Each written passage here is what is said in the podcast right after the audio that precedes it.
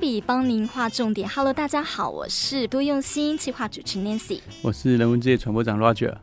好，今天我们要带大家来关心呢，年关将至哦，所以有很多百大、十大的这种具影响力的名单呢又出炉了。那么 BBC 他们已经连续十年哦，每一年都会选出在全球各地深具启发性还有影响力的一百名的女性。而今年二零二二年的名单揭晓了，包括有慈善家啦，还有这个医护工作者、运动员、科技专家这等等的都在名单中。那么这次证言法师是台湾唯一上榜的，这个其实很难得啦，哈，因为 BBC 是一个啊、呃、英国国家广播公司嘛，但是其实它在内容上跟全球的布局上，就算不是全球媒体第一名，也是第二名、第三名，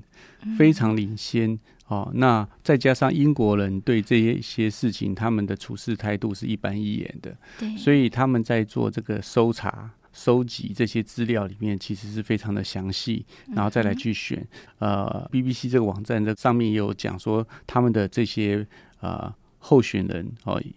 票选的方式，还有他们是哪一些专家团队去做出来的。所以我们可以看得到呢，里面有非常多的这些人物，他不一定是有新闻事件。嗯，可是他有在默默在他的领域上面做某些事情，嗯哼，哦，所以很多的名字我们看到以后，其实可能不认识他，对，但是他默默的在做，就好像呃全球的慈济人其实都默默在做这件事情。那我们先来跟听众朋友来介绍一下这百大女性，其实在 BBC 里面是把它分成四类。这四类包括了政治与教育、文化与体育，还有行动主义与创意，以及健康与科学。那我们就稍微跟大家介绍一下好了，先从这个政治与教育开始。那我们的证严法师，也就是入选在这一类里面。好，BBC 呢是这样写的：证严法师，台湾佛教慈善家。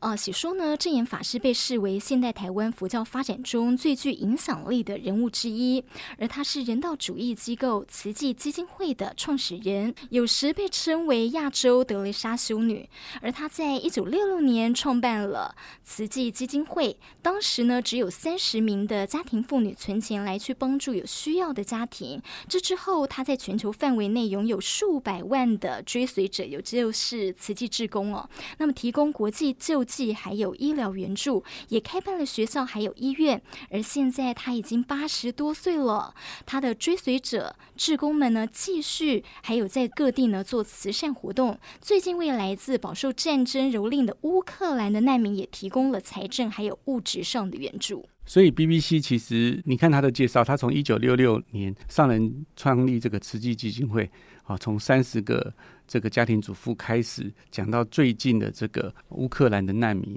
好，那其实乌克兰的难民目前我们的志工们还在当地，在波兰等在帮助他们，所以其实是一个持续的运动，持续的活动。那当然，上人还有各位慈济的师兄姐家人，其实在全球做的事情非常非常的多。那因为今年呢，主要是呃乌克兰战争的这个影响，所以其实今年的百大人物里面有非常多其实跟乌克兰有关。的，所以他可能在最后面才会提的说，啊，为了饱受乌克兰的难民提供了财政跟物质的援助，是让其他人也去知道说，哎，在欧洲其实还有台湾的爱心的存在。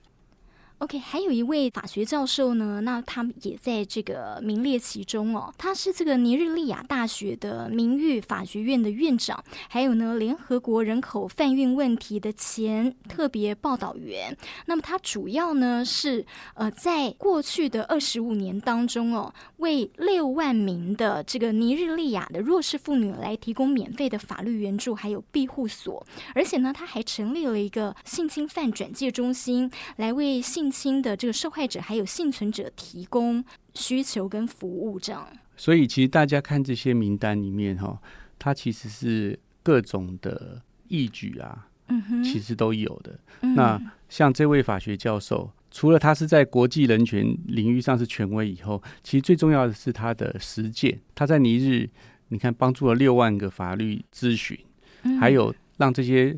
呃，受害者提供他们的安置服务，或者是相对应需要的帮助。那也就是说，其实在这个社会上哦，各国家由于这个目前的这个文明程度啊啊不太一样，所以有一些地方其实弱势的人其实还是呃蛮悲惨的。哦，包括那个地方的法律啊、哦、教育啊都不够普及，嗯、那这时候都会有一些人哈、哦，就会在那个地方去默默的付出。所以像这样子的教授，其实没有入选，其实我们大概连平常的新闻都不知道，不要讲说他已经做了二十五年了。所以 BBC 特别有说。就是说，他们入选的这些，其实他们在票选的过程中，在乎的是他们做的很多的这些事情，不见得是他们可以引起很大的新闻，尤其在国际上，哦，每天国际新闻这么多，所以呢，不同的领域都有非常多的人在为这个社会奉献呐。我相信全世界还有非常多的人都在他领域上努力着，不见得被人家知道。对，举例来讲，如果今天有一位在那个亚马逊。嗯，森林里面默默的在帮助当地的人环境保护。嗯，那如果他一直都在里面耕耘，没有出来，其实新闻不见能看得到。对，所以我们看起来现在在这个世纪里面，好像资讯很发达，可是这些资讯也有赖于大家的提供。那在这个领域里面呢，呃，其实有一个 Nancy 一定很开心，因为他跟你是同行。对，因为今年其实俄乌战争是国际最关注的大事情嘛，所以乌克兰的记者啊，就是呃也入列了。那么这位呢，他叫做 Christina，他是在这个呃乌克兰战争期间，他会去特别关注几个城市呢，这些平民他们日常生活的细节，比方说有一些呃流落街头的这些平民，他们变成了难民，不管是 YouTube 上面啦，哦、呃、或者是一些呃报道上面都可以看到。啊，我想他会入选。其实，在这个领域中，其实有一件事情是跟其他记者做的不太一样。像我们看到的这些外电，大部分都在介绍什么武器，哪边打赢了，哪边在撤退，嗯哼，炸了什么东西，嗯，好，断水断电，嗯，然后粮食出不去，啊，或者是电力中断，啊，或者是能源涨价，嗯，但是好像很少谈到真正在战争中受灾的，不管是士兵，不管是百姓。尤其他的细节，所以我觉得透过这样子来讲，可以让大家去了解到战争的可悲、战争的可怜跟战争的残酷。对，那我们常常从媒体上报道，以为是看到打赢了，就看到战争的那个摧残哦，砰，那个坦克车就爆掉了，对，或者是房屋就毁了。我们看到的是恐怖的这一块，可是我们其实没有看到悲惨的这一块。嗯，其实也许。全球的人，大家都有那个悲惨心的话，战争其实可能会更少。嗯，那它当然也就唤起了另外的，就让所有看到这些内容的读者们、观众们能够知道说，哦，他们需要帮助。呃，他可以高声的让大家去想到，我们其实应该要反战。嗯，哦，不管是侵略方、抵抗方，其实都要有一个共识。真正战争最可悲的其实是百姓。嗯，那些呃手无寸铁，只能在那边等待。嗯，对，那也没有办法帮助什么。我觉得这样子的画面出去以后，也许有其他的国家看到了，也许有很多的人本来他们要打仗的，也可以做这样的反思。我觉得这个也是比较不同于其他的战地记者走出的取向。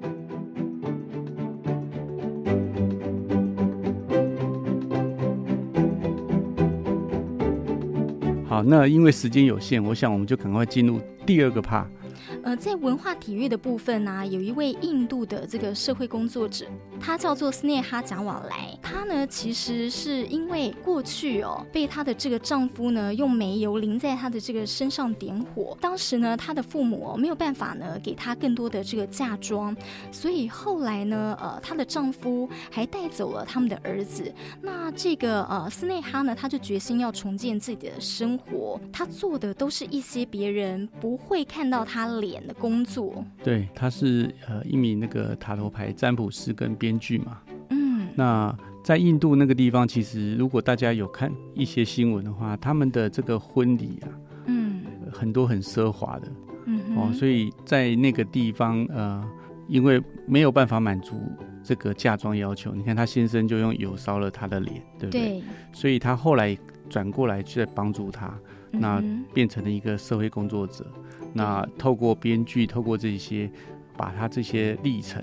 啊写成故事，让更多人去理解哦，包括他编的这个戏剧，哦，还有他的演出啊，他里面有一句他的话说：过去的十年里，这个社会啊，对于这个烧伤幸存者的态度开始变化了。为什么？因为他自己认为他的美丽不亚于世界小姐或环球小姐。因为它就是很美，这其实就是很像上人跟我们讲说，心美看什么就美了。那它是一个很受到蛮悲惨的遭遇。如果是我们想每一个人，嗯，啊，如果是真的被烧成这样子的时候，其实很多人都无法面对自己，嗯哼，对。但是他把这样的勇气透过编剧，让更多人知道这样的事情。我觉得他也是从事另外一种和平的社社会运动。嗯，让更多的人去知道这样子，慢慢慢慢翻转大家对于这个不好的习俗或不好的思想去做变化。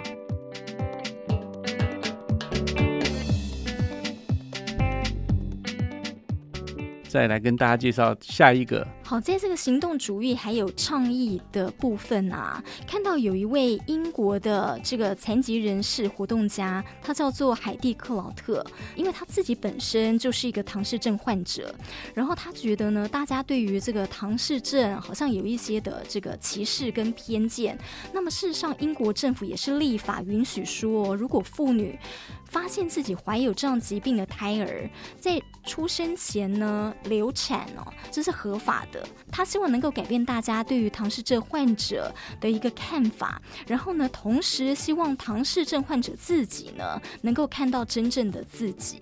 除此之外，呃，这里面其实还有另外一位记者，是这个巴西的爱丽丝帕塔索。嗯、那他其实本身的工作是记者，可是他大部分在做的事情是，呃，巴西政府对于这个环境跟农业的政策威胁着当地的这个原住民。哦，所以他开始用原住民的观点来去讲，有的时候我们太过于这些啊经济发展的时候，其实是会变扼杀环境，扼杀这些原住民的生活环境。希望大家唤起对他的注意，进而保护他。嗯，那接着我们是不是来看最后一个部分？健康与科学。好，在这个部分呢、其实也看到，呃，乌克兰有几位的这个医护人员，他们也在这个入选的名单里头。像是呃，有一个儿科医生，他叫做伊莲娜。在这个俄乌战争呢爆发的时候，其实这个炮火是相当猛烈的。那么在医院呢，也是非常的危险，所以他们在医院的这个地下室啊，就设了一个产房哦。所以他等于是冒着生命危险去守护这些婴儿，还有。有一些没有办法移动的重症患者，然后他说呢，呃，这个他们的家园、道路还有发电站，呃，以及医院跟生命被摧毁了，但是他们的梦想还有希望以及信仰呢，都比任何时候都充满活力和强大。除了 Nancy 刚刚提的这个，我觉得有另外一个也其实值得我们讨论，就是多米尼加的这个可可企业家。它的贡献主要就是要重建这个可可供应链。为什么？因为很多的当地的这个可可的生产跟分配啊，其实常常就是啊、呃、被通路被这个农场合作社欺压，所以小农其实没有办法得到合理的利润。嗯，那。所有的中间的这些经济剥削都是被这些通路啊、大厂企业给垄断了，所以反而回来没办法照顾他，那他们就重新建立这样的方式，呃，你的付出可以比较公平的回应到你的努力啦。